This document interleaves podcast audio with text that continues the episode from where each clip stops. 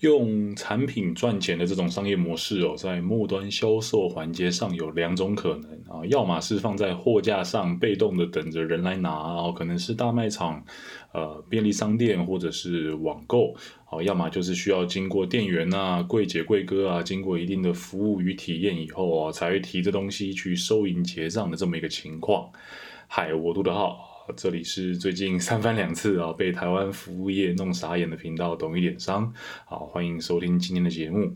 呃，根据国家发展委员会啊，就是国发会啦啊的统计，台湾服务业人口占比哦，已经达到了五十九点八趴哦，快要到达考试及格六十分的这么一个程度了哦。小小提醒一下，我们可能会一瞬间觉得公务员、医生、教师哦这一类工作，在既定印象中好像不能很肯定是服务业。但按照经济学的分类方法哦，你只要不是原料生产，好比说鱼农哦挖矿啊，挖的是哎，这个挖矿算不算挖比特币？我还真不知道啊。我我的概念上来讲，应该是挖金、挖煤、挖稀土这种啊啊，你不是制造生产啊，好比说造车、盖房、代工手机，那就都归纳于服务业啊，也就是所谓第三级产业的这个范畴。但这种服务业哦，更偏向的这种专业技能的提供，好比说啊牙医。医啊，律师啊，以及刚刚所说的这些医生、教师啊，这些就是属于专业能力。还有另外一个服务业大众啊，就是商品销售的这种业务性质。那这个群体啊，就是我今天想拿出来瞎讲装逼的部分。呃，先说个实话啊，会有这一期节目的产出哦，确实是因为最近几次的消费被百货的特定柜姐柜姨啊弄得有点小恼火。但转念一想，光是抱怨啊也无法改变什么啊，不如就消化思考一下，简简单单的分享给大家。那如果能遇到听众是相关产业就更好了啊，希望可以帮上你的忙。以前啊，还在念书的时候上管理课当中啊，提过几个服务业千万不能犯的天条。那光看书上写啊，或者是上课看简报，你还会想说啊，我操，谁会犯这种白痴错？就是会嗤之以鼻这样。但就是你知道，天道好轮回，苍天饶过谁哦？被我这么个遇到了。那今天就聚焦在。第一，对方利益优先；第二，不要以貌取人；第三，尊重客户隐私。这三个部分来聊一聊。那这三点也不不见得啊，是业务形态上的服务业会用到。其实我觉得更像是一种做人的呃基本道理吧。但是真的是差一点点就差很多啊。另外必须要说啊，我个人非常反对顾客这种就是。哎，不对，不是顾客啊，服务业这种顾客就是上帝的心态啊。我更希望服务这件事情像是跳一曲这种双人舞啊，国标舞，这舞要跳得下去哦，总不能到处踩对方的脚啊。虽然应该是由店员、服务生、贵哥贵姐先发出善意，没有错啊，但优质的交流一定是出于互相的尊重。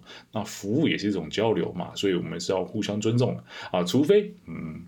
你是拿什么 呃一百万丢我头哦？这这随便你丢好不好？这是例外。好，那首先是这个对方利益优先这个部分哦，还有第一则的小故事。我这个人基本上是不烟不酒啊，倒也不是什么洁身自爱，纯粹是因为我无法从这些啊东西中感受到乐趣哦。但我非常喜欢用嗅觉去体验事物啊，好比说。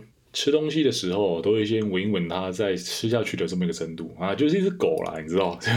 对，我的嗅觉有点小灵敏这样啊。因此，虽然我是个标准的臭直男啊，但冬天的时候偶尔会掏钱买一下香氛产品。那前些日子啊，脑袋撞到去一家这种。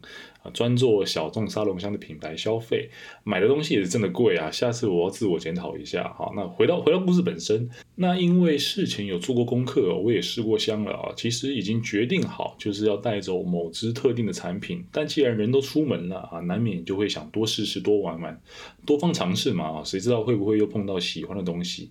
但当天的店员哦，在互动过程当中，就是让我傻眼到哈，一个呃，怎么讲，有点想把我结账过的香水丢。他头上那种冲动，事情是这样子的啊，刷卡前我想多试试几款不同产品，在询问香调时哦，被对方用一句，哎，你应该先上网做好功课哦，我们这里啊店面比较多的做的是引导还有氛围的想象啊，其实说实话被搪塞一下我也就算了啊，可能是该背的相关资料或者功课没做好的某一种推脱吧，但到了刷卡结账的环节哦，我确信这个店员是真的是。白痴哦，不知道他是没注意到原本还在玩香水、到处试香的我已经靠近柜台哦，还是单纯的就是这种专业训练的不足。这个店员居然在与他的同事挤眉弄眼的说：“哦耶，卖出去一只！”哎，要知道这个为什么房仲中介啊，或者是说这个保险业务产品推销是淘汰率非常高，而且 mega 很多的这种高手很少的职业，原因就出在哦入门门槛低，以及更重要的。与顾客利益相违背这个环节啊，相信兄弟姐妹们啊，被推销产品的时候都会心想：我操，我怎么知道你这个产品到底是好还是坏？你是不是单纯想赚我钱呢？这种想法，同时啊，也就会有抗拒心态的产生。我相信这一句“哦耶，卖出去一只”所代表的背后意涵呢，完完全全就当我是个行动提款机啊，除了被他们赚钱以外，没有任何的价值与功能。我同意啊，上班嘛，赚钱是无可厚非的。但这样的心态与表现啊，千万不能出现在客户的面前，因为这世界上啊，不可能有人想被当成一只待宰的肥羊。无论今天是卖服务、卖产品、卖专业技能，永远都要记得哦，付费方的利益与目标是摆在前面的。其次，我们才讨论价格以及赚钱的部分。不然说现实一点，肥羊不爽给你吃，我还不能跳到另外一只大野狼口中吗？我曾经看过一段，他是这样写的。交易的当下，并不是产生在金钱的交换，而是顾客得踏出店门的那一刻，才是交易完成的那一刻。千万不要在别人刷卡以后就松懈了，这是最最最危险的部分。其次是这个呃，不要以貌取人啊，以及他附加的一个小故事啊，也是听着很容易理解，但实际做起来不知道为什么偶尔啊，我自己也会犯错的这个部分。那这里啊，第一个是我自己在百货晃悠啊，或者是等女朋友的时候，通常就会靠个柜试试这个玩玩那个啊。我每一次哦，完全不夸张，真的是每一次啊，如果同时跟另外一个女性客人同时靠柜啊，尤其这种香氛柜、美妆柜的话。柜姐都是先服务那个女生，然后选择性的忽略我。我自己是蛮开心的啦，反正柜姐来介绍也不见得能提供我更多的资讯啊，因为我自己都是蛮好奇，先自己研究过了啊。那不如就让我安安静静玩这个玩那个。但上次我女朋友跟我说，她看着我背影，突然有一种啊，就是。这完完全全就是一个不会被柜姐理会的直男的那种感觉，我我自己觉得蛮好笑的，对对。然后还有另外一次啊，某一次我跟男性朋友出去晃荡啊，正巧他想帮自己找一支合适的香水，我就跟他走了大半个这个台北的信义区，可能逛了有七八家香水香氛店吧，但不知道为什么柜姐都不太屌我们两个啊，可能是直接无视啊，也可能是介绍的很不情愿。最后是某家贵哥啊，用非常平易近人的方式讲了一大堆啊，打动我。一个朋友直接掏卡消费啊，支持他的服务。这里存在一个认知误区哦，我觉我觉得非常值得分享啊。那你参考一下。可能有人会说，哎，香氛产品啊，保养品啊，本来就是面对女性啊，或者是女女性为主要的群体的这种产品，所以柜姐才不会理想理我们这种臭直男。哎，但。前半句是没有错，确实美妆香氛保养还是以女性为消费大众，但后半句是有问题的哈。我不知道是柜姐们的刻板印象，还是各家公司的给的这个 SOP 造成的，所以让他们就是不待见男性顾客。但我建议啊，这个问题你应该要反过来思考。试想一下啊，当个男生在这个信义区闲晃啊，百货里面有 Tesla、有三 C、有啤酒能逛的时候，为什么偏偏选择走进香氛店？他的消费动机与好奇心哦，肯定是高于女性顾客的，因为这根本不是印象中正常男生会在乎的东西啊。哦，不不好意思，我这里讲的正常男生就是你知道，我这种臭直男，我没有这个歧视的部分啊。同理啊，如果一个女生不逛美妆、不买衣服，偏偏独爱重机，那很肯定她对重机就是真爱。甚至你可以推展一下，如果青壮年走进银发养护用品，千万一定要先服务这位客人，因为他的动机肯定是家中长辈有需要，他才会积极的走进根本不属于他的地方。那这里就跟大家分享啊，这个不要以貌取人的概念啊，同时我也就是自我警惕一下，不要犯同样的错。那最后一个，尊重顾客隐私哦，还有这个附加的小故事啊，大概是夏天那个时候吧，因为皮夹用很久了啊，边边角角都有点磨损。表面上的皮革也被磨掉了一块哦，看有点拉碴这种感觉，能用，但就是看着心里很烦。